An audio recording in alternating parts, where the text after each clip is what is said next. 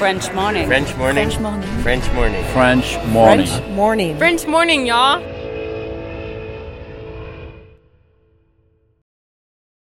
Cet épisode a reçu le soutien de la CFE. La CFE, vous connaissez? C'est la Caisse des Français de l'étranger et il s'agit d'une caisse de sécurité sociale créée en 78 pour les Français résidant hors de France. Maladie, maternité, accident du travail ou encore retraite.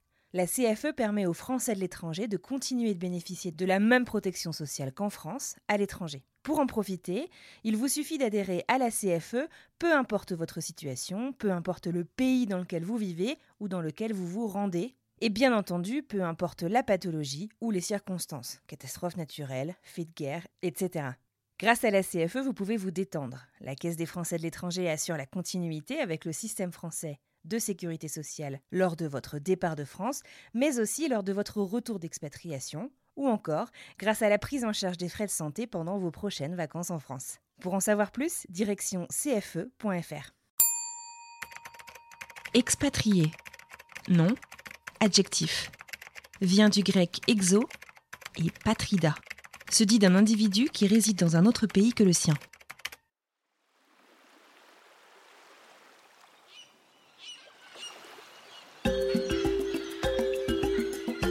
Ça fait peur de sortir de son confort et de, tout lâcher, de tout plaquer, soit pour vivre un tour du monde, soit pour... On ne sait pas où ce qu'il y aura après, mais je pense qu'à un moment donné, si on peut le faire, il faut le faire parce qu'un jour, on va le regretter de ne pas l'avoir fait en fait.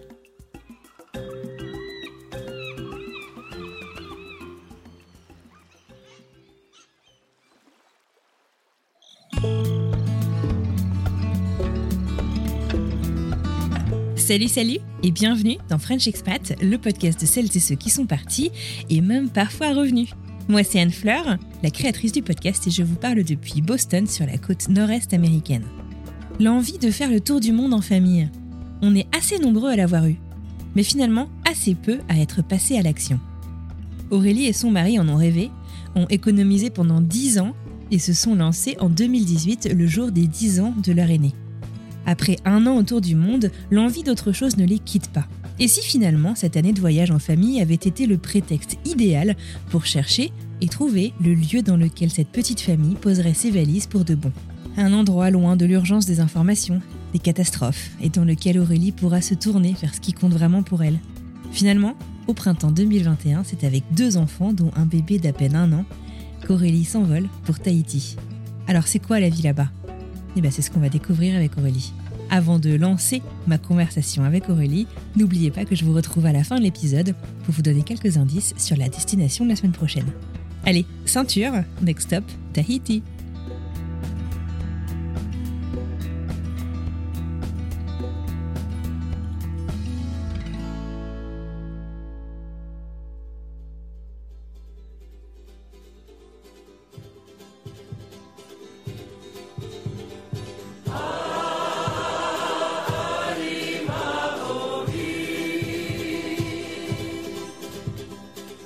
Je vous parle en direct de Tahiti.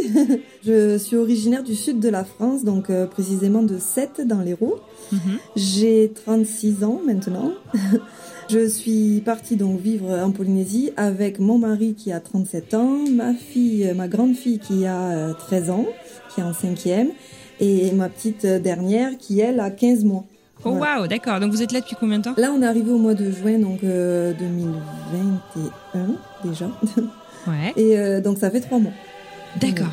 Ok. Ouais.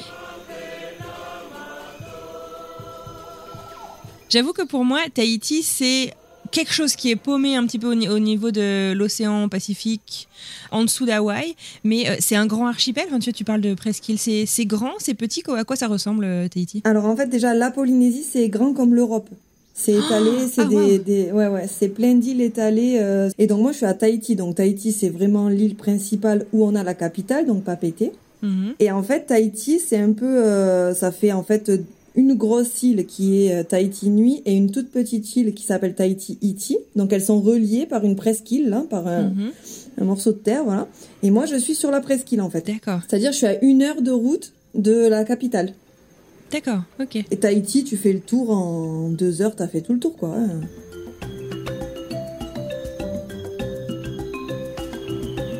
Alors on va, on va revenir euh, un peu euh, sur votre vie euh, à Tahiti, mais d'abord, est-ce que tu pourrais justement bah voilà, vous êtes parti en juin 2021. À quoi ressemblait ta vie jusqu'au mois de mai 2021 Alors ben euh, moi, je, nous on était dans un tout petit village donc près de Sète sur mhm. Poussan, la commune de Poussan. Euh, mon mari est entrepreneur, donc il avait une société depuis 2011 dans le la rénovation intérieure. Donc on a fermé euh, l'entreprise au mois de mars avant de partir quoi. Et moi, j'étais, euh, je travaillais dans une agence immobilière, j'étais assistante euh, commerciale, euh, voilà, dans l'agence. Donc, de toute façon, nous, on avait prévu déjà de partir vivre une expatriation. Donc, dans nos têtes, on savait qu'on allait s'en aller, de toute façon. Donc, vous vivez dans le sud de la France, à côté de Sète, dans un petit village. Euh, et si on repart en 2018, donc vous décidez de partir faire un tour du monde. D'où vous est venue cette idée? Alors ça, c'était vraiment une idée qu'on avait euh, depuis qu'on s'était mariés, de dire, euh, c'était un peu le, rêve de dire un jour on prendra une année sabbatique. Ouais, c'est ça. Ouais, mais il y a plein de gens qui en rêvent. Il y a quand même très peu de gens qui le font. Oui. oui. Comment ça s'est concrétisé pour vous? Comment ça s'est fait? On a, on a quand même préparé notre tour du monde en une dizaine d'années, on va dire entre le moment où on a ah dit un jour on partira faire une année sabbatique et le jour où on a pris euh, notre billet d'avion. C'est-à-dire qu'on s'est dit, il faut qu'on mette toutes les chances de notre côté pour pouvoir le faire. Uh-huh. Donc on a acheté en fait une, vieille maison, on l'a retapée, on l'a vendue, après on l'a recommencé, on l'a refait une autre. Et au fur et à mesure, chaque fois on disait, mais un jour, euh, un jour on, arrive, on arrivera à faire un tour du monde parce que ça a quand même un budget. Hein. On n'est on n'est pas millionnaire, hein, voilà. Donc du coup, on savait qu'il fallait qu'à un moment donné, on arrive à, à faire petit à petit tout ça, revendre, rénover, rénover, revendre. Et puis tu veux dire qu'en fait, ça faisait partie de votre stratégie pour avoir une plus-value, pour euh, réussir à économiser au fur et à mesure, c'est ça que tu veux dire? C'est ça, ouais, c'est ça. Et puis aussi pour euh, que Lola ait l'âge, qu'elle soit euh, ce soit intéressant pour elle, et que un tour du monde c'est fatigant, et donc il fallait quand même qu'elle euh, puisse suivre quoi. Donc elle avait quel âge en 2018 donc elle avait 10 ans. On est parti le jour de ses 10 ans en fait. Ah waouh, symboliquement c'est génial. OK. Voilà, c'est ça. Donc le jour de ses 10 ans, elle après donc c'était l'année de son CM2. Mhm. Pareil, niveau scolaire, on voulait pas que ce soit non plus euh, euh, trop pénible à suivre, donc ça restait l'école primaire, donc c'était bien. Et donc on est parti le jour de ses 10 ans, on a vendu euh, notre maison et on a dit là ce coup-ci ça y est, on s'en va, on a pris trois billets d'avion tour du monde et on est parti. Et vous êtes parti où alors? Alors on a fait 18 destinations. Donc on a fait tous les continents sauf l'Europe et l'Asie. Donc on est parti directement en Asie. Asie, Océanie, euh, Amérique du Nord, Amérique centrale, Amérique du Sud. Pourquoi tu me dis on a fait sauf l'Asie, mais vous êtes allé en Asie? Sauf l'Europe et l'Afrique. Ah, tu m'as dit Asie, d'accord. Ah, pardon. Vous avez fait tous les continents sauf l'Europe et l'Afrique. Voilà, c'est ça. Et comment est-ce que vous l'avez euh, euh, dessiné finalement ce tour du monde? Est-ce que vous l'aviez complètement planifié à l'avance? Faire ça avec un enfant, j'imagine que ça demande oui. Il y a certainement beaucoup de place à la spontanéité, mais ça demande plus de prévoyance peut-être que euh, quand on est euh, en mode sac à dos. Ouais, ouais, c'est ça. En fait, on avait déjà euh, planifié les tous les pays qu'on voulait voir parce qu'en fait, on voulait vraiment pas rater un pays et à la fin se dire ah ben mince, on n'a pas pu aller sur telle sur telle ville ou sur tel tel pays parce que faute de budget, faute de temps, enfin voilà, parce qu'on avait vraiment que 12 mois à accorder à ce tour du monde. D'accord. Et on avait un budget de façon à louer pour, donc il fallait pas qu'on dépasse, quoi, tu vois. Donc en fait, on a pris des, tours, des billets d'avion tour du monde. Donc c'est-à-dire qu'on est passé par une agence qui est à Londres, qui s'appelle euh, Travel Nation. Donc à qui on a donné nos destinations. Voilà, le temps qu'on voulait passer sur chaque, euh, à peu près, parce qu'après ça, ça varie d'un jour à l'autre, tu vois. Mhm. Donc les délais à peu près qu'on voulait passer. Et eux nous ont fait le, billet d'avion. Donc le billet d'avion, quand on est parti, il était prêt. Euh, voilà, on savait que tel jour à telle heure, on prenait l'avion pour changer de pays, mhm. par exemple. Et après, par contre, moi, j'ai organisé tout ce qui était à l'intérieur de chaque pays. Donc tout le circuit, euh, location de voiture s'il y avait voiture, le train, le bus, euh, voilà. Mhm. Et tout ça, donc on l'avait organisé. J'avais réservé tous les billets, tous les hôtels, pardon, parce que j'avais j'avais pas envie de de pas savoir où on dormait en fait. Je voulais vraiment savoir. Euh, D'accord. On arrive on arrive là, on sait où on dort quoi. Mhm. Donc du coup voilà, tout ça c'était organisé, les locations de voiture, les visas, tout ça, tout ça c'était bon pour que vraiment quand on arrive dans le pays, on n'ait pas de contraintes à penser à ça, tu vois. Donc en gros, tout, tout, tout était booké un an avant la fin, quoi. D'accord. Ouais, mais tout était modifié. D'ailleurs, on a mhm. dû euh, modifier. Par exemple, quand on est arrivé sur Bali, on devait aller euh, sur euh, les îles Gili. Et là, on a eu un tremblement de terre, en fait, quand on a traversé, avec le bateau, le ferry. Donc là, voilà, là, par exemple, la destination, elle a, elle a été complètement modifiée parce qu'on on n'est pas du tout allé sur les îles. On est revenu sur Bali, on est resté proche de l'aéroport parce qu'à tout moment, voilà, on avait peur qu'on nous évacue ou quoi. Mhm. Donc euh, voilà, donc euh, tout était modifiable, euh, mais mais tout était quand même prévu. Ouais. Et comment est-ce que vous avez choisi les destinations? Ah ben là, c'était au coup de cœur. En fait, on a ouvert le planisphère et on a dit bon, qui veut aller où? Voilà. Donc Et du coup, ta fille, ton aînée, c'est Lola ou? Oui, c'est Lola. Donc elle, Lola, elle voulait absolument aller à Rio, Ah ouais. au, au Brésil. Ouais, je pense que c'est par rapport au dessin animé, tu sais, Blue. là, Ah, le- le petit oui, d'accord. le petit perroquet là. Euh, je voulais passer un mois en Polynésie française, c'était hors de question de négocier. et moi, je voulais absolument voir l'opéra de Sydney. Donc, euh, du Ah coup, ouais, après, on a fait, euh, voilà, on a Ok. fait euh, au coup de cœur, quoi.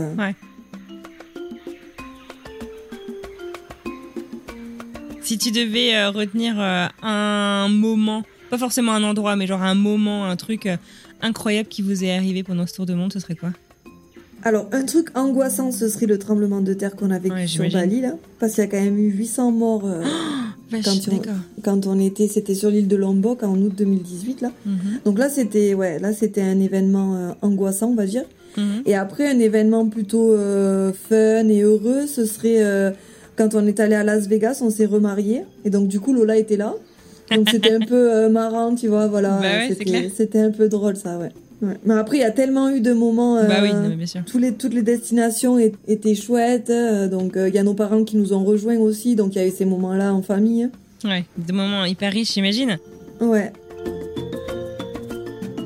Alors, euh, je, je comprends bien que donc, pendant 10 ans, vous avez euh, retapé des maisons, revendu des maisons pour euh, financer ce voyage. C'est indiscret de demander à, à- c'est quoi le, le genre de budget en fait euh, qu'il faut prévoir pour un, un voyage pareil? Alors, nous, on, est, on a fait donc 18 destinations. Mhm. en 12 mois. On a fait aussi beaucoup l'Océanie, donc euh, Australie, Nouvelle-Calédonie, Polynésie, Nouvelle-Zélande et Hawaï, je l'inclus aussi un peu dans, dans l'Océanie. Donc là, ces destinations-là, ça, ça plombe beaucoup le budget quand même. C'est des destinations chères? Ouais, c'est des destinations chères. Euh, il faut compter 17 000 euros par personne. D'accord. En en tout cas, nous, c'est ce- En c'est le budget 2018, qu'on c'est a- ça que vous avez. voilà. euh, D'accord. C'est le budget qu'on a alloué euh, à ça, sachant que, euh, alors on n'était ni chez l'habitant au niveau des logements, c'est-à-dire qu'on était toujours en hôtel, mais on n'était pas non plus euh, à l'intercontinental, quoi. Donc euh, on était vraiment dans la tranche moyenne. Et après, euh, on ça, a ça comprend donc aussi le billet d'avion? Ça comprend tout, ouais. Billets d'avion, voiture, train, euh, excursion, euh, D'accord. alimentation, tout, voilà. Donc, de toute façon, pour faire simple, nous, on avait un budget de 40 euros pour dormir et 40 euros pour manger, donc pour une famille de trois personnes. Sachant que dans certains pays, ben, 40 euros pour dormir, euh, c'est très peu. Et dans d'autres pays, ben, t'es large, quoi. Tu peux dormir pour, euh, Mhm. pour 9 euros. En Asie, on a dormi dans des hôtels vraiment très, très bien, euh, pour 9 euros la nuit avec petit déjeuner pour trois personnes, quoi. Ouais, d'accord. Faut vraiment, Donc, du voilà. coup, ça nous, fait une euh, moyenne. euh, oui, oui.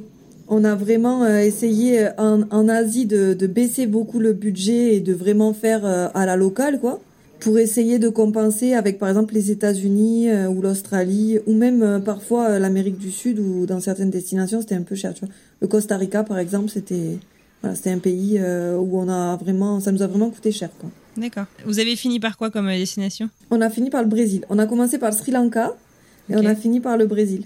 Ok. Donc ta fille devait être euh, euh, hyper euh, hyper contente. Ouais. Comment Est-ce que justement, euh, je veux dire, tu saurais décrire en quoi ta famille elle a changé entre le Sri Lanka et le Brésil? À 12 mois d'intervalle, ta fille, ouais. j'imagine que tu as dû la voir se métamorphoser en un an Ah ou- ouais, c'est ça. Alors en fait, c'est bizarre parce que c'est pas c'est pas pendant le voyage qu'elle a changé. Parce que pendant le voyage, euh, il y a des contraintes aussi, beaucoup pendant un tour du monde. On, a tendance à beaucoup l'oublier et à beaucoup voir que le côté positif. Parce qu'au final, il y a que le côté positif qui ressort. Mais quand même, pour l'avoir vécu toute une année, déjà, t'es fatigué, t'as la fatigue quand même.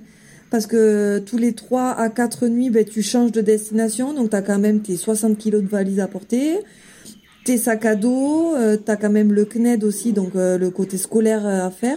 Est-ce que j'allais te demander, elle était obligée de continuer l'éducation Ben oui, ouais, ouais, tout Il à n'y a fait. pas Bon, d'année a- sabbatique pour les enfants. Non, nous on a fait le choix de continuer l'école, tu vois, mais Ah, après c'était pas a... obligatoire.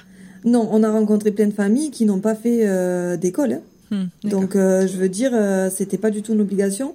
Mais nous, alors nous par contre niveau scolaire, on a fait que le français et les mathématiques. Après tout ce qui était anglais, Lola, elle a là maintenant je m'aperçois par exemple qu'elle a un très bon accent, alors que euh, elle a jamais euh, parlé anglais euh, couramment, tu vois, mais elle a un très bon accent en anglais. Et après aussi niveau géographie, moi j'avais pris un cahier avec moi et j'avais pris des j'avais imprimé des cartes des pays et là c'est vrai que je vois qu'elle est niveau repérage dans le dans l'espace, elle est voilà, elle, connaît elle connaît ses continents, elle connaît les océans. Euh, connaît les capitales. non, c'est pas la capitale du Brésil d'ailleurs. J'allais dire une bêtise. Mais...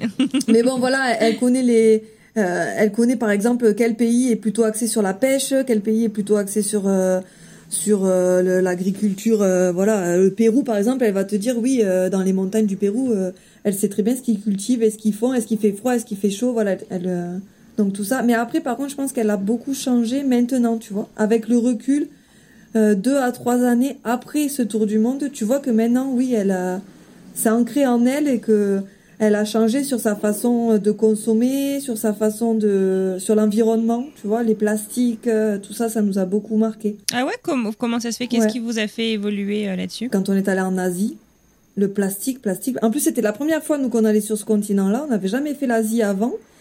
Et quand on est arrivé en Asie, euh, waouh, le plastique. Au bout de quatre mois à vivre en Asie oui, on s'est aperçu de la de la saleté en fait qu'il y avait sur ce continent. Enfin, c'est notre ressenti à nous, ouais, mais mhm. sur vraiment, euh, voilà, les les gens sont n'ont pas du tout de conscience euh, comme nous écologique. Bon, parce qu'ils peuvent pas, je pense. Hein, c'est ils ont du retard sur ça. Mais pourquoi? Parce que parce que les gens jettent ou enfin c'est quoi qui t'a choqué? ouais, ouais.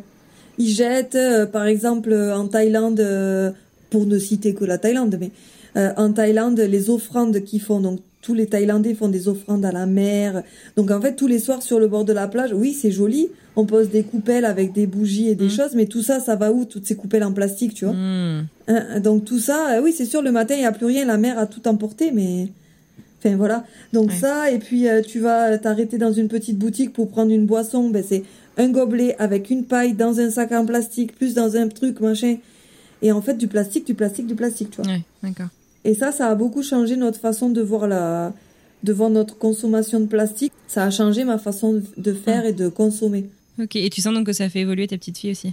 Ah oui, elle aussi, je, je trouve qu'elle a pris conscience et que maintenant elle fait attention quand elle achète quelque chose, elle tape pour voir si c'est du plastique, du verre, et si elle n'a pas besoin de l'acheter, elle achète pas quoi. Ouais.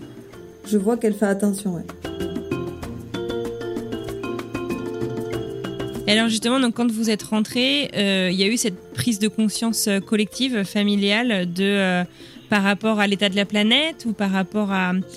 Tu, peux me parler un peu? Qu'est-ce qui s'est passé? Comment est-ce que vous avez vécu tout ça? Alors déjà, faut, faut savoir que nous, à la fin, enfin moi en tout cas, à la fin du tour du monde, moi et Lola, parce que mon mari, mhm. moi, on avait hâte de rentrer quand même, tu vois? Ouais. Ben, hâte de rentrer parce que justement c'est fatigant dans le sens où tu, tu cours toujours, tu changes toujours de monnaie, de langue, de, de façon de, de penser, de façon de, de, religion. De, donc en fait, ton cerveau est constamment en train de devoir s'adapter tout le mhm. temps, tout le temps, tout le temps. Donc à force, c'est fatigant. Et puis tu sais jamais où tu vas dormir, comment ça va être. Alors des fois tu arrives et tu te dis waouh super. Et puis des fois tu te dis bon allez c'est que trois nuits. Dans trois nuits on est parti. Tu Vous avez eu des mauvaises surprises? Ouais des fois on a eu ça c'est pas arrivé souvent. Sur les 365 euh, nuits qu'on a fait c'est vraiment pas arrivé souvent. Mais parfois, oui, euh, dans des genres euh, écologes, euh, un petit peu dans la forêt. bon, ben là, tu te dis, quand tu te couches, t'as un peu peur, tu vois. Et puis bon, tu te dois de, de montrer que t'es fort parce que Lola, elle a très peur, tu vois. Et toi aussi, t'as très peur, mais bon, voilà. Donc à la fin, en fait, tu languis aussi de, de, de rentrer chez toi. ouais, voilà, le confort. Bien qu'en rentrant, tu te dis, ouais, mais en fait, mes placards débordent de choses qui ne servent à rien. Euh, donc ça, ça te change. Ça, t'a choqué ça quand t'es rentré chez toi? Oui, oui, ça, ça m'a choqué. Rien que d'ouvrir mon tiroir à couvert et de voir comment il était rempli, tu vois. Ah ouais. Et alors pareil, euh, tu vois, euh, parallèlement, c'est bizarre parce que euh, donc on a vécu avec nos trois valises pendant un an. Donc à la fin, t'en peux plus en fait de tes trois valises parce que tu vis toujours qu'avec tes mêmes habits, tout ça. Et en fait, tu te dis mais je languis mon dressing, mon placard, mes chaussures.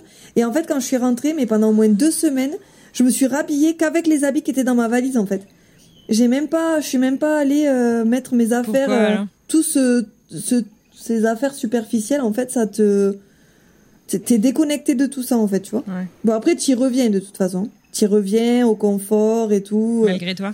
Ouais, t'y reviens. T'as essayé de résister? Oui. Et quand même, tu vois, on a changé parce que par exemple là après dans l'expatriation, ça nous a aidé parce qu'il a fallu faire un tri, il a fallu choisir euh, seulement les affaires essentielles Mhm. Donc euh, on est parti avec 46 euh, cartons, donc toute notre vie dans 46 cartons, tu vois. Et quand même le tour du monde nous a aidé parce que tu te dis oui, euh, tout ça t'en as pas besoin en fait. Et alors, à quoi est-ce que tu t'attaches finalement? Enfin, tu vois, si on, parce qu'en fait, il y a une énorme prise de conscience sur le matériel, donc sur sur les choses, quoi. À, quoi est-ce que tu t'attaches On va revenir au pourquoi de votre déménagement dans un instant, mais tu vois, si, si tu devais euh, tu sais, comme ils font dans les films, euh, faire un go bag. C'est quoi ton go bag Tu mets quoi dans ton go bag à part le passeport Alors voilà, alors j'allais dire, tu vois, le passeport. Et après, en fait, par exemple, moi, ce que j'ai pris, c'est tout ce qui est pour pouvoir cuisiner, mm-hmm. par exemple. Euh, pour pouvoir être, on va dire, un peu autonome au côté, euh, pour, pour, pas aller tout le temps acheter des choses industrielles. Donc, euh, pouvoir faire tes gâteaux, tout ça. Donc ça, c'était pour moi, c'était essentiel dans l'expatriation. Mais après, ben en fait, tu, tu, on, on, a pris que tout ce qui était professionnel. En fait, tu vois, on a pris les outils de mon mari pour pouvoir travailler, l'essentiel pour pouvoir travailler en fait.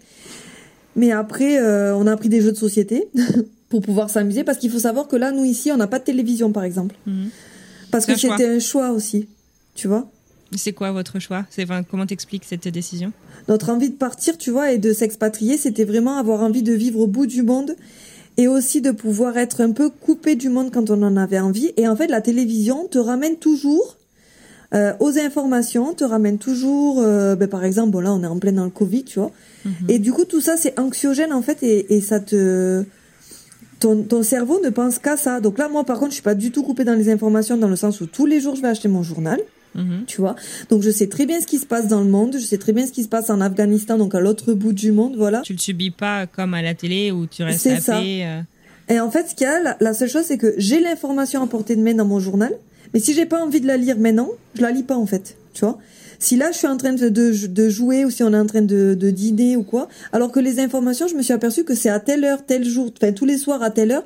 Du coup, en fait, t'es es attiré par ça et hop, tu arrêtes ce que t'es en train de faire en famille pour aller dans les informations. Et du coup, après, ça te... Ah, t'as vu, il y a eu 300 euh, euh, décès euh, dans le Covid, il y a, dans tel pays, ils ferment les frontières, dans tel pays, ils font ça. Et en fait, tout ça, après, ça, ça vient te, dans ta vie de tous les jours, tu vois. Mm-hmm. Donc ça, c'est aussi une façon de d'avoir coupé l'information, c'est bien aussi, tu vois.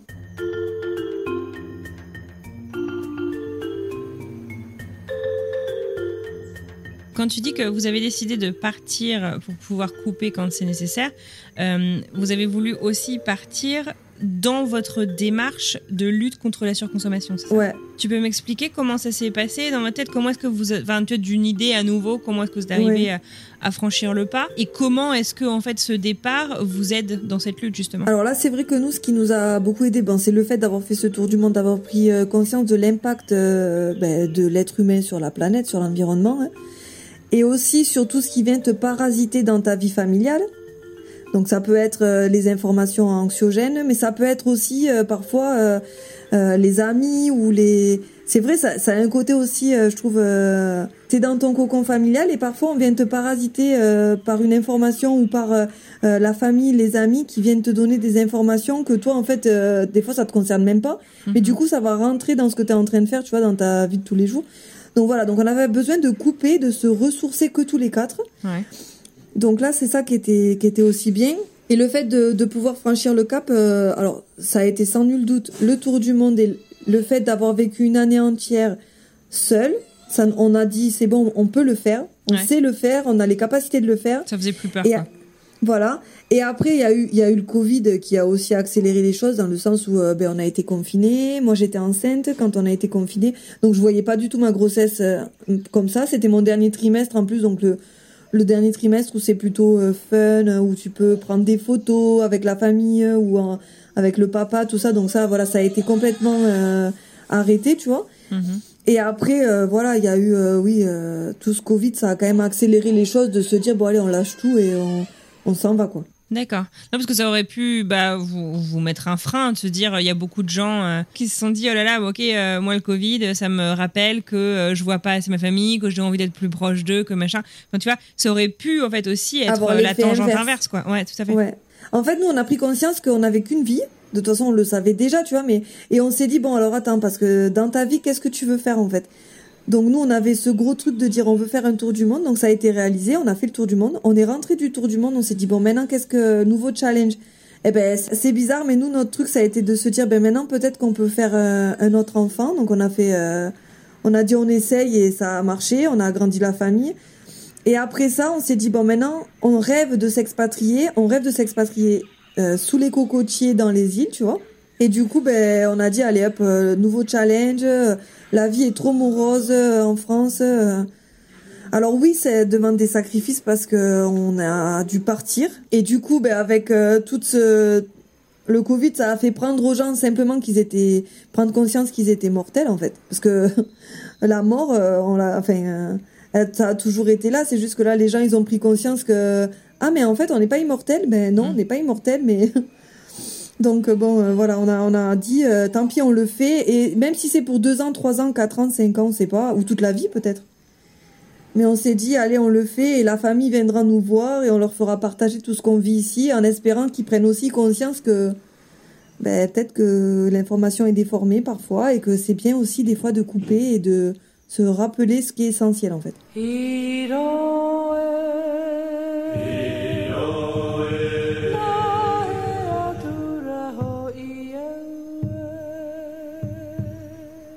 Et alors, comment est-ce que vous avez choisi la destination de Tahiti? Vous y étiez allé quand vous, étiez, vous aviez fait votre mois en Polynésie?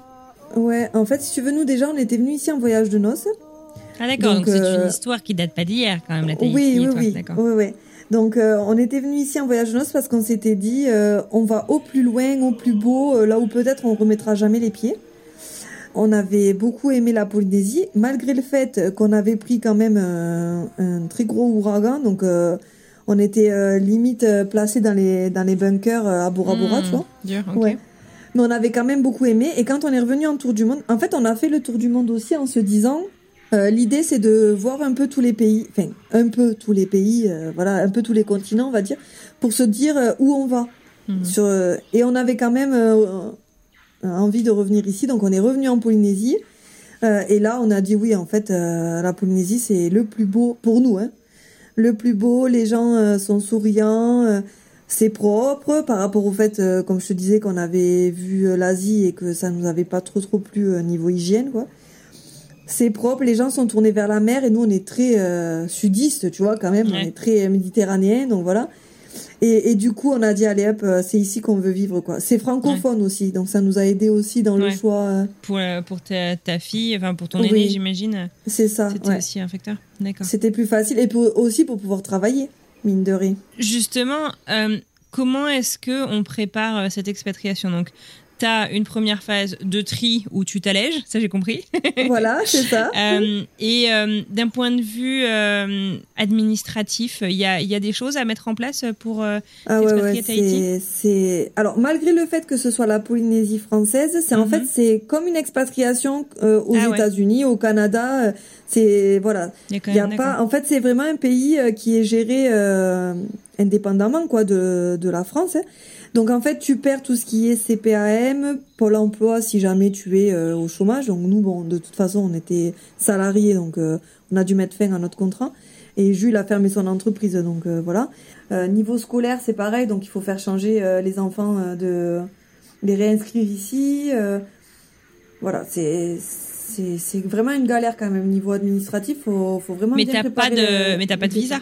T'as pas de visa par contre. Ouais, ouais, non, parce que tu dis comme tu disais, c'est comme les États-Unis ou le Canada. Enfin, ouais, voilà. C'est, c'est, il y a du taf, mais c'est un petit peu plus facile du fait que ce soit la Polynésie française. Voilà, ouais, c'est ça. La seule chose, voilà, c'est ça, c'est que t'as pas de visa à demander. Donc du coup, une fois que tu as euh, purgé euh, ta maison euh, à côté de Sète, que tu as, vous avez quitté votre job, que vos papiers sont à peu près euh, en ordre. C'est quoi du coup euh, la suite? Comment est-ce que ça se passe le, le grand saut? Est-ce que vous cherchez des jobs avant de partir? Et, et, comment est-ce que vous envisagez du coup votre vie loin de la surconsommation? Bah Déjà, il faut prendre quatre billets d'avion aller simple. Donc déjà, tu vois, voilà. Petit Après, budget. Euh, voilà, c'est ça. Après, on a envoyé toutes nos affaires par un container maritime. Donc ça, on l'a fait partir trois mois avant notre... non, deux mois pardon avant notre départ à nous. Donc déjà il faut déjà une fois que tu envoies toutes tes affaires essentielles puisque là tu as fait partir vraiment ce que toi tu veux garder. Donc là tu te retrouves plus que dans un espèce de Airbnb mais en fait c'est chez toi, tu vois, euh, où il y a plus rien en fait, voilà. Euh, donc nous on n'a pas fait venir les meubles par contre euh, On, a, on s'est dit ici sur Tahiti, ils louent beaucoup de maisons meublées parce qu'il y a beaucoup de personnes qui viennent, des profs ou des soignants, donc tout est meublé en fait. Donc une fois que tu fait ça, nous on a fait un grand vide-grenier chez nous, donc on a ouvert notre garage et on a vendu tout ce qu'on n'avait plus besoin, donc vélo, ski, euh, roller, tout ce qu'on n'avait pas emporté en fait, des outils, voilà, des habits. Et après, ben, il faut monter dans cet avion, dire au revoir à ses proches. Alors par contre, comme on avait déjà vécu ça pour le tour du monde, où quand même on avait une date de départ, une date de retour, Mhm. là, bizarrement, ça a été plus facile pour nous de partir ouais. parce qu'on on avait l'impression de le refaire en fait. Sauf que déjà là, pour fait, le euh, coup, euh, mm. pour le coup, on n'avait pas de billet de retour par contre. Hmm. Et puis partir en temps de Covid, en plus, tu sais pas quand est-ce qu'ils vont pouvoir venir te voir. euh. Ouais, c'est ça. Bon après, euh, quand on a dit on s'en va, j'ai pris mes billets d'avion. C'était en septembre. euh, j'ai pris mes billets d'avion, septembre 2020 pour euh, le juin 2021. Et quand j'ai pris mes billets d'avion, ma mère elle a acheté ses billets d'avion. Donc déjà je savais qu'elle venait pour Noël. Donc euh, voilà, mon oncle il a pris les billets d'avion. Donc du coup toute la famille a pris les billets d'avion. Donc quand on leur a dit au revoir, on savait que euh, là dans six mois on allait les voir quoi. Donc ça a été euh, plus facile. Et après il y a aussi le fait que tu le prépares pendant. euh, nous on l'a préparé par exemple pendant neuf mois. Et à la fin t'en as marre en fait. Tu languis de aller, de quoi. partir, ouais, de partir. Parce que t'as t'as t'as plus de boulot, parce que t'as arrêté ton contrat de travail. Donc moi j'ai arrêté un mois avant de partir, donc t'as plus de boulot. Euh, t'as fait tout partir, donc t'as plus d'affaires euh, qui sont vraiment essentielles pour toi. Donc du coup tu tu galères un peu. Et puis bon voilà, il faut partir quoi. À la fin, euh, c'est comme un pansement, tu vois, il faut l'arracher quoi. Faut Ouais. partir parce que chaque jour qui passe c'est le dernier, donc tu dis au revoir à des gens. Euh, et à la fin, euh, ça devient euh, difficile, tu vois.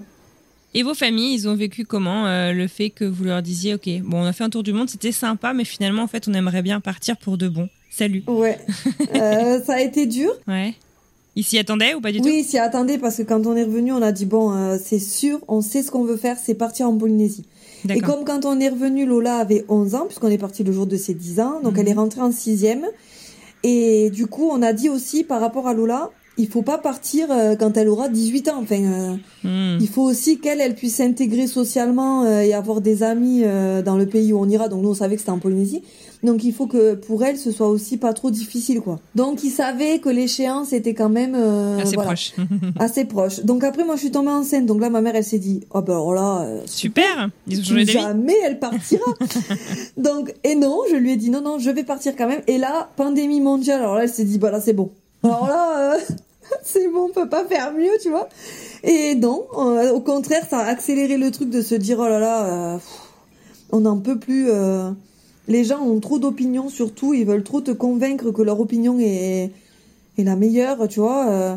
voilà, la meilleure façon de voir la vie, c'est ce qu'ils disent eux, mais non, les gens ont le droit d'avoir un avis différent du tien. Tout à fait. Donc euh, voilà, donc du coup ça nous a non nous ça nous a accéléré. Kali est né au mois de mai, et ben en août on a acheté euh, les billets quoi. Parce que quand elle- mais moi je serais partie euh, je, je serais partie euh, je serais venue accoucher en Polynésie. Si t'avais pu, quoi. Tu vois Ah ouais, si j'avais pu, je serais partie euh, avant quoi, tu vois. D'accord. Mais c'était pas possible quoi. Et puis après elle était petitoune donc euh, voilà, mais au mois, elle est née au mois de mai et au mois de d'août on a acheté les billets en se disant voilà, elle aura un an et on s'en va quoi. Ce fameux jour euh, de mai, euh, c'est le grand jour, le grand départ. Est-ce que tu peux me, est-ce que tu te souviens de cette journée, la journée du grand départ? Ah oui, je m'en souviens. Euh, donc, on, ils sont venus nous chercher à la maison, donc parce qu'on a une petite maison, du coup, euh, enfin, on a gardé un petit, euh, un petit F3. Donc, ils sont venus nous chercher à la maison. On avait nos valises. En fait, c'était le rush, tu vois, parce qu'il fallait finir de tout nettoyer, que tout soit propre pour que mon locataire rentre dans dans une maison toute proche. Et en fait, c'était, t'étais mélangé entre l'excitation de te dire tu t'en vas, et d'un autre côté, toutes les contraintes encore de dire, hey, hey, attends, il faut finir ça, finir ça. Donc, ils nous ont emmenés à l'aéroport. On a enregistré euh, nos 1 million de, de bagages qu'on avait là. Ah oui, d'accord, 46 cartons, mais un million de bagages. Ok, ok, d'accord, j'ai compris, ouais. Mhm. Sept valises, une poussette, un siège auto, Ouais, c'est pas un, mal. même. Un bébé qui marchait pas, tu vois. Euh, voilà, donc on avait, euh, on avait tout ça. euh, voilà, et là c'était vraiment euh, nos habits qu'on n'avait pas envoyés dans les dans le container en fait. Nos habits, des affaires pour Cali de première nécessité, quoi. voilà, tout ce qu'on avait besoin, des savons, des trucs, des shampoings qu'on avait pris, quoi. Mais ça, ça fait beaucoup de, beaucoup d'affaires, hein, mine de rien. Et, euh, et quand on est parti, donc on a dit bon allez ça y est, il faut qu'on s'en aille. Hop, on a passé les contrôles de sécurité. Tiens, on s'en va. On a bien pleuré. Et là, une fois qu'on était passé, le téléphone faisait que sonner. Et là, je me suis dit, mais qu'est-ce qui se passe? Pourquoi ils font que nous appeler? Et là, ils nous appelaient pour nous dire qu'on avait oublié une valise dans la voiture. Donc en fait, le départ, il, a été tellement euh, euh, la course, tu vois, qu'on n'a pas eu le temps de penser. Même eux, ils n'ont pas eu le temps de penser parce qu'ils ont dit mon Dieu, ils ont oublié une valise. Ouais, mm. voilà. Vite, ça a été la course, vite, vite, vite, vite. Et là, on est monté dans l'avion, on est, on a décollé pour Paris parce qu'on a fait une nuit à Paris. Et en fait, là, c'était quand même le soulagement de se dire, euh, ça y est, parce que tu as l'impression que tu vas jamais y arriver. Vraiment, tu as l'impression que tu n'arriveras jamais à vider ta maison, qu'il y aura tout le temps des choses à vendre, tout le temps des choses à jeter, que tes affaires, elles sont sur un bateau, que tu vas jamais les récupérer, euh, que ce jour, il va jamais arriver. Enfin, moi, je l'ai vécu comme ça, tu vois, vraiment le truc de dire, euh, ça arrivera jamais.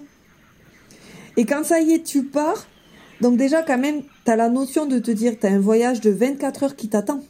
Tu vois? Très très long. Donc de ce temps-là. Et en plus, il y avait le Covid. Donc avec le Covid, ça veut dire que quand on est arrivé, on a dû prendre un transport sanitaire, on a dû faire des tests PCR, on a hmm. dû euh, être séparés euh, parce que nous, on était en quarantaine normalement avec Lola qui avait pas été vaccinée. Euh, donc Jules partait lui sur Papeete pour avoir le temps d'aller chercher une voiture, ouvrir un compte en banque, aller faire des courses parce qu'on n'avait rien. Hein. Enfin, tout ça, tu vois, c'est stressant, là, là les, les 15 premiers jours. Pouh, tu, tu vis pas sereinement, quoi. Ouais, je comprends. D'accord. Et puis après, il faut trouver une voiture, il faut, euh, tu vois, il y a beaucoup de choses quand même. Là, maintenant, on commence, au bout de, on va dire, au bout de deux mois, ça y est, tu, donc là, ça fait trois mois qu'on est là. Ça va beaucoup mieux. Mais les deux premiers mois, c'est la course. Hmm. C'est la course, c'est la course, euh, voilà. C'est l'installation, c'est. Ouais, t'as pas trop le temps de, de, bien vivre ton truc, tu vois. Et en plus, au bout de deux mois, on te confine. Ouh Ouais, surprise, euh, la surprise générale. Enfin, vous l'avez vu venir, vous l'avez senti venir ou pas du tout? Oui, on l'a senti venir, mais euh, comme on avait quand même été beaucoup coupé de l'information, on va dire, et puis tu vis autre chose, tu t'en vas, tu te dis, toi dans ta tête, ça y est, c'est les vacances, en fait, il fait beau, il y a les palmiers, même si tu dois mettre le masque, te continuer à te laver les mains, les distanciations sociales, tout ça, tu l'as. Hein. Parce que Lola, elle est rentrée au collège, il y avait encore beaucoup de protocoles et tout. Donc tu l'as pas complètement oublié, mais pour toi, ça y est, c'est c'est loin, quoi. Et puis ici, en Polynésie, ça n'avait pas été vraiment frappé par la première vague. Et là, la deuxième vague, euh, le variant, là, euh, c'est vraiment dur, tu vois, pour eux. Hmm. Les gens sont assez peu vaccinés euh, Alors, ils étaient très peu vaccinés. Donc nous, quand on est arrivé en Polynésie, il y avait que 30% de la population qui avait été vaccinée. Mhm. Là, maintenant, on est à 50%, tu vois. Donc tu vois que ça s'accélère. Ça vite quand même en trois mois. Ouais, voilà, c'est ça. Ça s'accélère beaucoup. Et puis ici, ils ont beaucoup de comorbidités, euh, notamment euh, tout ce qui est obésité. Malheureusement, ils sont beaucoup touchés par ça. Puis il y a du diabète et tout, donc ils ont beaucoup quand même de, de décès. De Puis la Polynésie, euh, c'est petit en termes d'habitants. Donc en fait, tout le monde se connaît. Donc, euh, je, je, croise des gens qui, dans la semaine, ont eu euh, huit décès de personnes qui connaissent, tu vois, alors que nous, en métropole, ben, on te dit le Covid, le Covid, mais en fin de compte, c'est des gens qui habitent très loin, tu les connais pas, c'est à la télé, t'as as presque, la as presque pas la notion, tu te dis non, mais euh, c'est ça n'existe pas, le Covid. Moi, personne est mort autour de moi, oui, mais ici, c'est ramené à l'échelle, une échelle très petite, tu vois, mmh. donc... T'as une idée de combien d'habitants il y a à Tahiti alors à Tahiti, je ne sais pas, mais je sais, tu vois, pour euh, te rappeler, te, te faire voir que je suis une sudiste, j'ai regardé mhm. combien il y avait d'habitants sur euh, Papeete, donc la capitale, et il y en a moins qu'à 7, ma petite ville. Euh, ah oui, d'accord. Tu vois, euh, où je vis, donc voilà, donc il y a moins d'habitants. donc c'est sûr que tout le monde se connaît, c'est un petit village en fait. Ouais. Tout le monde se connaît, ouais. Intéressant.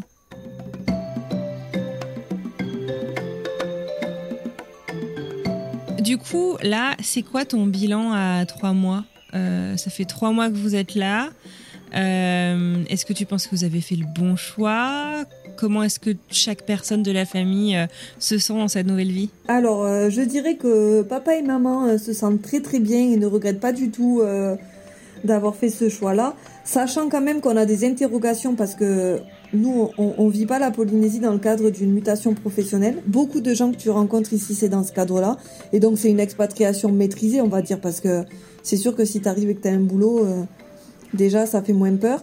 Donc, nous, on a beaucoup encore d'interrogations sur comment ça va se passer, puisque là, en fait, euh, on a commencé à, Donc mon mari a monté une entreprise dans, le, dans la rénovation intérieure. Mhm. Et paf, euh, on a eu euh, la, le Covid qui est arrivé et le, le confinement qui est arrivé, tu vois. Donc il a pas pu démarcher tout ça comme il voulait. Donc là, on le fait beaucoup par les réseaux sociaux, puisqu'ici ça marche beaucoup, Facebook. C'est c'est beaucoup Facebook ici. Donc on a fait ça. Euh, mais on se dit, on a toujours le truc de se dire, est-ce que ça va fonctionner, est-ce que ça va bien partir? Et nous permettre de voir plus loin, tu vois. D'accord. Voilà. Puisqu'en fait, l'idée, nous, c'est vraiment que Jus donc fasse euh, donc toute la partie euh, technique, tous les, les travaux et tout, et moi, je m'occupe de toute la partie administrative et commerciale. Et comme ça, j'ai le temps aussi de m'occuper de Kali, qui est encore un petit bébé, tu vois. Mhm. Donc, il faut voir, voilà, dans le long terme, si ça va fonctionner. Mais sinon, euh, nous, euh, on resterait vivre ici euh, pour 10 ans, tu vois. euh. Ouais, vous êtes Voilà. bien, quoi. Ouais, on est bien. Et Lola, euh, je pense que Lola, ça a été dur de partir parce que ben c'est un enfant et que c'est une ado. Moi, je pense qu'en tant qu'ado, si on m'avait dit il faut que tu partes à l'autre bout du monde, j'aurais jamais accepté, tu vois. je pense que j'aurais j'aurais beaucoup râlé, ça m'aurait fait très peur. Mais elle, euh, le tour du monde, ça l'a beaucoup aidé aussi. Elle s'adapte très très vite. Par exemple, tu vois, elle est rentrée dans un nouveau collège. Elle a pris le bus pour la première fois. Et franchement, euh, moi, elle elle m'espante, tu vois. Elle, euh, elle Elle m'épate, quoi. ça veut dire quoi? Elle t'étonne? Ouais, ouais. Elle Elle, elle m'épate. Ouais, elle m'épate. Euh, elle va et euh, ça lui fait pas peur. Elle prend le bus, elle parle à tout le monde. euh, il parle à tahitien avec un accent euh, que toi tu comprends pas, mais c'est pas grave. Elle, elle est là. euh, tout va bien, quoi, tu vois. Mais je pense qu'elle est heureuse d'être de vivre ici parce que je le vois dans, dans sa façon d'être de tous les jours. Je pense qu'elle est heureuse. Mais euh, si tu lui dis demain on rentre, ben, elle fait sa valise, elle rentre. Ouais, d'accord. Ouais. Donc voilà, pas encore euh, d'énormes attaches, quoi. En gros, euh, fait avec, mais elle n'est pas encore super euh, conquise. Non, non, non. Elle, tu lui dis on rentre, elle rentre, quoi. Elle est pas, voilà, ça lui plaît. Elle fait du surf, bon quand on en peut. Elle fait du surf, elle va à l'école, elle s'est fait des amis. elle voit bien que la vie ici est facile, tu vois. On va à la plage, tout ça. elle profite aussi beaucoup de sa petite sœur aussi quand même. Mais si tu lui dis demain on rentre, elle rentre. Il n'y a pas de problème pour elle. Hmm.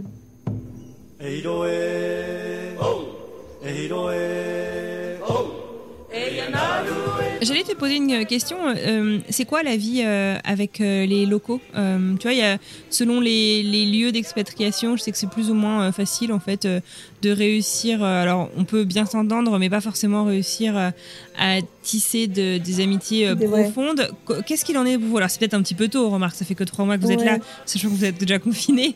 Mais euh, je sais pas, je sais pas. Est-ce que est-ce que vous avez réussi un petit peu à, à, à tisser des liens? Alors en fait, moi je trouve que les Polynésiens sont des gens euh, très souriants et hyper avenants. Mhm. C'est des gens, d'ailleurs, si tu leur dis pas bonjour, euh, limite, ils te regardent.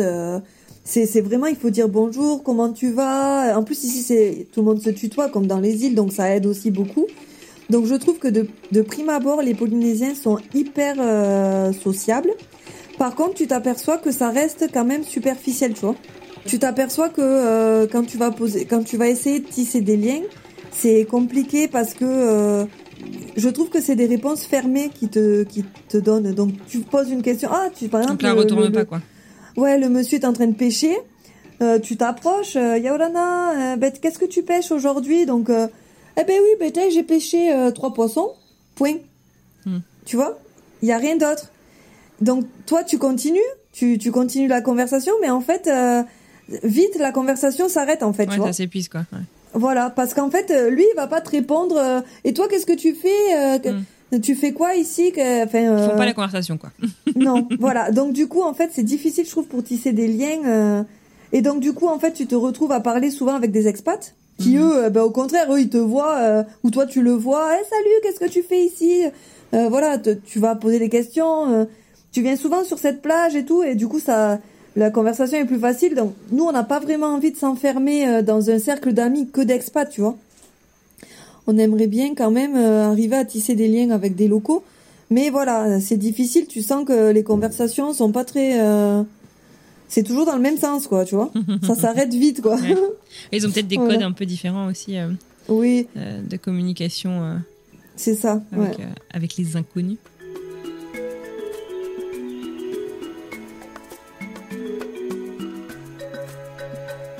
Si euh, je ferme les yeux là. Euh, Est-ce que tu Oui. peux m'amener à Tahiti sur la presqu'île éventuellement du coup? Qu'est-ce que quelle est l'atmosphère en fait de, de- de- du lieu dans lequel tu vis? Euh, Qu'est-ce que je vais voir? Qu'est-ce que je vais sentir? Qu'est-ce que je vais ressentir? Ça ressemble à quoi en fait? À quoi Ouais. m'attendre? Alors, qu'est-ce que je vais entendre aussi? Tu vas en- alors sur la presqu'île, de toute façon comme sur toute l'île de Tahiti, euh, si tu fermes les yeux, tu entends des coqs, Ah ouais. ouais, des coqs partout, euh, des poules, des des chiens qui aboient. Tu vois par exemple là, j'entends un coq, toi tu l'entends pas, mais moi je l'entends. des petits oiseaux, euh, tout ça. Alors sur la presqu'île, euh, l'avantage c'est que il y a pas beaucoup de voitures. Ok. Donc du coup, tu vas pas Plutôt entendre. euh, ouais, tu vas avoir beaucoup de calme. Ce que tu peux entendre beaucoup, c'est euh, des jeunes en vélo qui euh, promènent et ils ont tous des espèces de boombox là, c'est des des grosses enceintes, tu vois, euh, comme dans les années 90 là sur l'épaule. Sauf que eux, ils écoutent des musiques qui tapent, qui tapent, qui tapent, qui tapent. Donc euh, du coup ça, tu peux en croiser beaucoup. Euh, D'un coup, tu entends passer un vélo comme ça. Après, euh, comme la presqu'île est assez petite, que tu sois côté mer ou côté montagne, tu vas entendre beaucoup la, les vagues. Mhm. Moi, je suis côté montagne, donc il y a la, la route et la mer. Après, des maisons et la mer. J'entends beaucoup la mer. Je viens de taper sur Google Images presqu'île Tahiti, c'est à tomber par terre là où tu vis. Ah ouais, ouais, ouais, c'est beau. Et du coup, euh, ici, c'est très tranquille. Tu vois, tu vas avoir une route. Il y a qu'une route, c'est la route de ceinture là.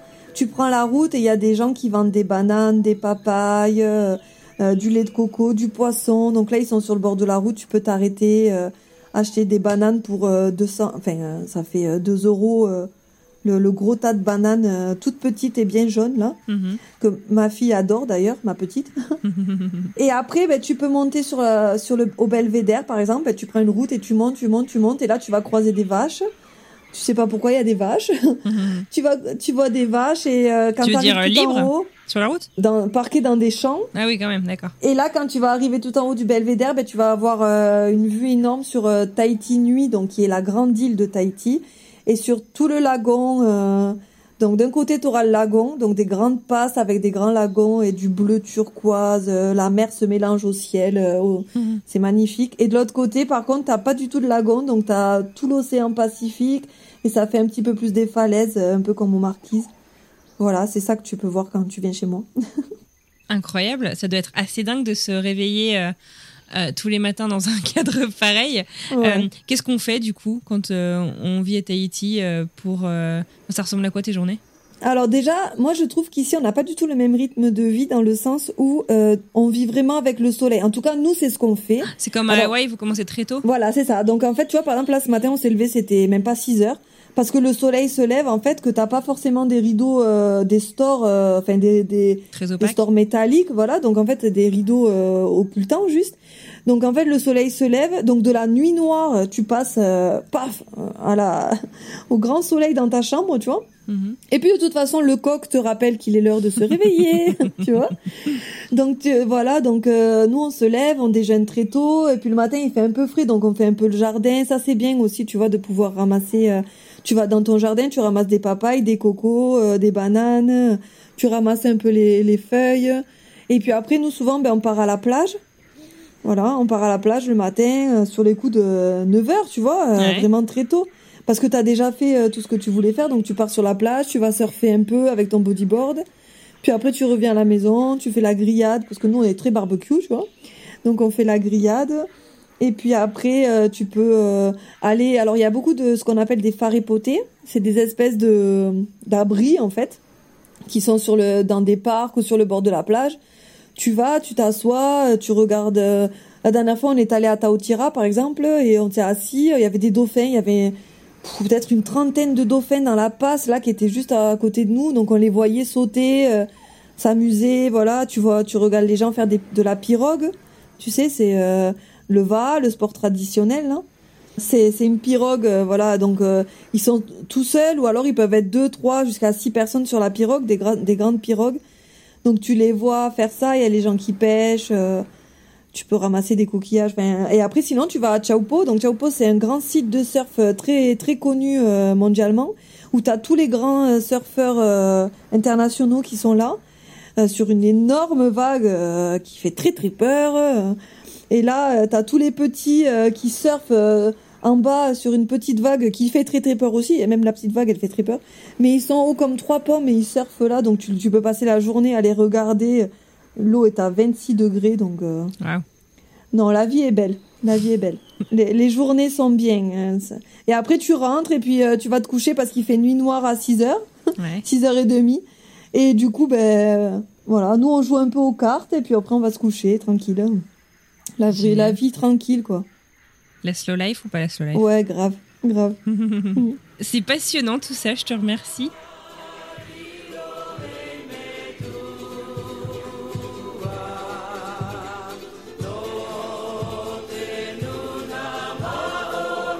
T'as une idée de ce que tu te chuchoterais à l'oreille si tu pouvais te donner un conseil euh, Je sais pas si c'est euh, début 2018 avant de partir faire ton tour du monde ou peut-être euh, il y a 3-4 mois avant de partir. Qu'est-ce que tu te, mhm. qu'est-ce que tu te dirais? Qu'est-ce que, qu'est-ce que t'aurais peut-être aimé savoir ou, ou aimé qu'on te dise pour te, je sais pas, te rassurer, te lancer? Alors déjà, juste avant de partir, j'aurais, si je pouvais me chuchoter un truc, ce serait ne t'inquiète pas, tout va bien se passer. Stressée Ouais, parce que en fait, euh, ben, que ce soit pour le tour du monde ou pour l'expatriation, je trouve que la phrase que j'ai dû dire, mais alors des hmm. millions de fois, c'était bon ça, on verra. Euh, voilà, parce qu'en fait, tu sais jamais. Euh, et alors le tour du monde et l'expatriation, ça se mélangeait un peu comme ça, parce que des fois, mon mari me disait, même en tour du monde, bon là c'est loin euh, l'hôtel de la plage? Ben je sais pas, on verra parce qu'en fait je sais pas. Euh, comment on va faire quand on va arriver? Est-ce qu'il y a un taxi? Ben je sais pas, on verra. Et là l'expatriation c'est pareil. Et là au bout de trois mois, ben on a déjà euh, avancé beaucoup, tu vois. On a monté l'entreprise, on a on a changé de maison. Lola est allée au collège, ça c'est ça se passe très bien. Donc voilà, donc là tu vois, peut-être que dans trois mois on aura encore avancé d'un pas de géant par rapport à maintenant, mais on est plein d'interrogations. Et ça fait peur. Et en même temps, tu vois, je pense que c'est ça que tu recherches quand tu veux t'expatrier et quand tu veux changer en fait euh, de vie et ta routine. Euh, voilà, mais ça fait peur. Ça, fait très très peur. Et voilà, si je pouvais me chuchoter à l'oreille, euh, il y a trois mois, si j'avais pu me dire, t'inquiète pas, hein, ça, franchement, tu te fais du souci pour rien, ça, ça va rouler. Et dans trois mois encore, et eh ben, je pense que j'aurai encore autre chose à dire, tu vois. Je pense qu'il faut juste euh, dire aux gens qui veulent le faire euh, que si un jour dans leur vie ils ont l'opportunité de pouvoir le faire, parce qu'on a toujours le choix à un moment donné de le faire en fait, de soit de vendre sa maison pour oui ça fait peur, de sortir de son confort et de, de tout lâcher, de tout plaquer, soit pour vivre un tour du monde, soit pour on ne sait pas où ce qu'il y aura après, mais je pense qu'à un moment donné si on peut le faire, il faut le faire parce qu'un jour on va le regretter de fait, de pas l'avoir fait en fait.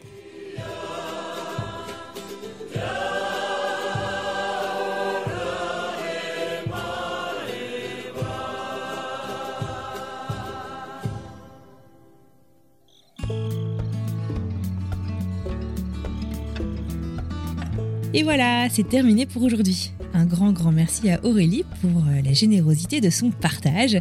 J'ai passé un super moment et j'ai découvert un coin du monde que je connaissais finalement très très mal. J'espère qu'à vous aussi ça vous a plu et j'en profite pour vous remercier d'avoir écouté cet épisode jusqu'au bout. Et du coup, la semaine prochaine on part où? Écoutez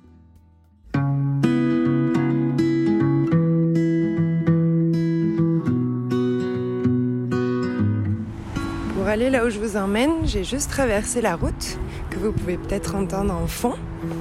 Et là, ça y est, je suis sur la plage et on entend juste le bruit des vagues. C'est quand même assez magique d'avoir ça à deux minutes de la maison. On est entouré de dunes et la plage où je suis s'appelle Del Monte Beach. Et en fait, c'est une plage immense qu'on peut euh, rejoindre à pied. On peut même aller jusqu'à Santa Cruz faire toute la baie de Monterrey. Je vais vous laisser écouter le bruit des vagues.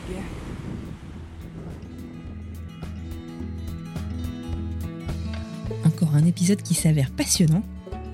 Si vous souhaitez échanger autour de l'épisode d'aujourd'hui, retrouvez-nous sur les réseaux sociaux. Souvenez-vous, on est à peu près partout. LinkedIn, Twitter, Instagram, Facebook et sur le site internet de French Expat, www.frenchexpatpodcast.com. Allez, je vous souhaite une excellente semaine et je vous dis à mardi prochain pour une nouvelle histoire.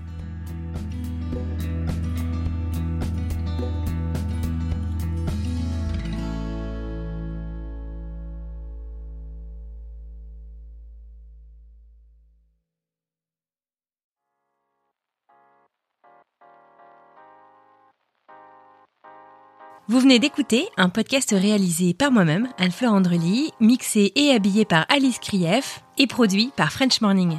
French Expat n'est pas le seul podcast de French Morning. Pour retrouver tous les podcasts du groupe, rendez-vous sur frenchmorning.com slash podcast. À bientôt!